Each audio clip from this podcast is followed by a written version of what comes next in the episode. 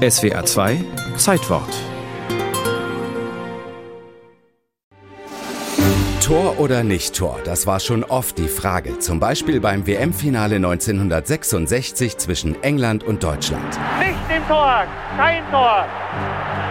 Oder doch, Tor. Oder bei der WM 2010, Achtelfinale Deutschland gegen England. Lampard, an die und Tor. Nein, kein England-Tor.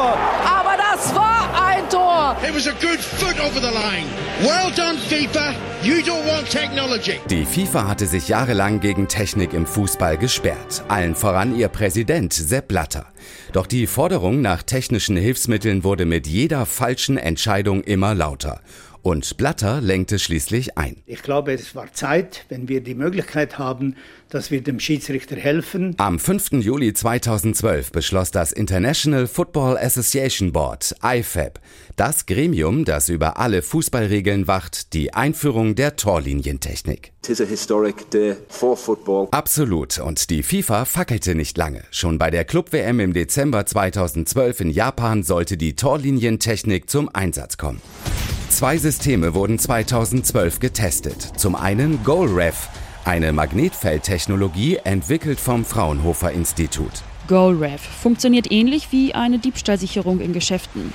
Um das Tor herum wird mit Antennen ein Magnetfeld erzeugt und im Ball sind kleine Magnetspulen. Überquert der Ball die Torlinie, gibt das Magnetfeld zusammen mit einem digitalen Prozessor Alarm.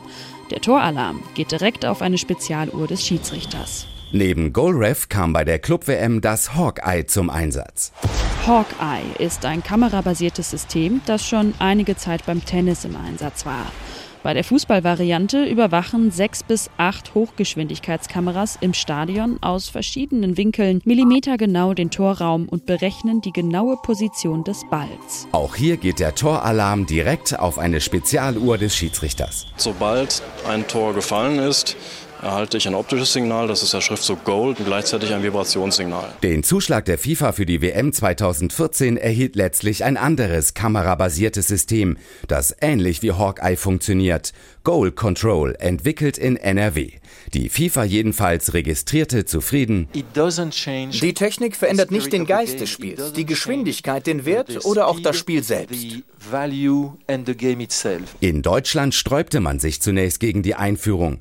Zu hoch die Kosten von bis zu 200.000 Euro pro Jahr pro Verein, zu gering der Nutzen, denn die Zahl der strittigen Szenen ist sehr gering.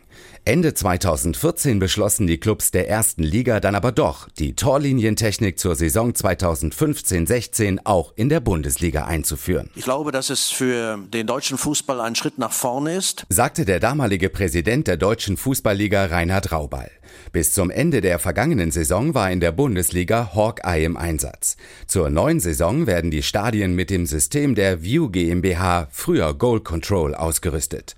Auch die Technik von View basiert auf Hochleistungskameras, die Ball- und Torlinie millimetergenau überwachen. Die Torlinientechnik ist unfehlbar, sagt Matthias Engelhardt, der Geschäftsführer des Unternehmens. Nichtsdestotrotz kommt es dann auch mal zu Situationen, in denen das Ergebnis nicht so ist, wie es sein sollte. So wie im März beim Spiel zwischen Mainz und Bielefeld, als die Uhr des Schiedsrichters ein Tor signalisierte, obwohl der Ball die Linie gar nicht überquert hatte. Kann sich das elektronische Auge möglicherweise irren? Kann es sich irren? Es kann, aber zum Glück gibt es schon längst ein weiteres technisches Hilfsmittel, den Videoassistenten oder Video Assistant Referee, kurz VAR. Seit 2018 fest im Fußballregelwerk verankert, liefert er den Beweis, falls die Torlinientechnik ausnahmsweise mal nicht funktionieren sollte.